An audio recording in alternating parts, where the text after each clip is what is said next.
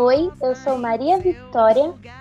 E eu sou Amanda Filgueiras. Somos estudantes de pedagogia e esse é o nosso podcast Elas em Foco, que traz a vocês um projeto da faculdade elaborado por nós para discutirmos e promovermos debates sobre a equidade de gênero, que ainda é uma realidade muito distante, principalmente no ambiente de trabalho, pois é uma das áreas que mais apresenta retrocessos.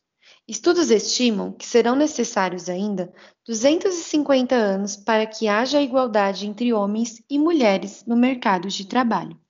Além disso, o que não faltam são dados para comprovar que existe mundialmente um grande problema de desigualdade, tanto de gênero quanto racial, sobretudo no ambiente de trabalho.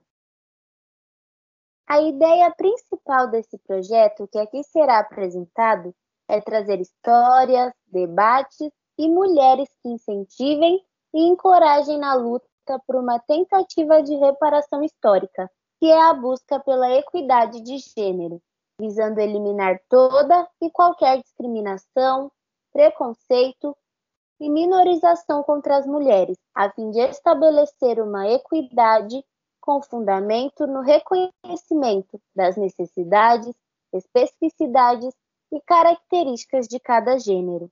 Com isso, contaremos com o auxílio da literatura através do livro ABC Delas, que foi escrito e ilustrado por uma mulher, que é a Janaína Tokitaka, que apresenta mulheres atuando em diferentes profissões, como, por exemplo, Esther Pedreira, Maria Firmino dos Reis, Anésia Pinheiro Machado, Teresa Tang e muitas outras mulheres profissionais fantásticas.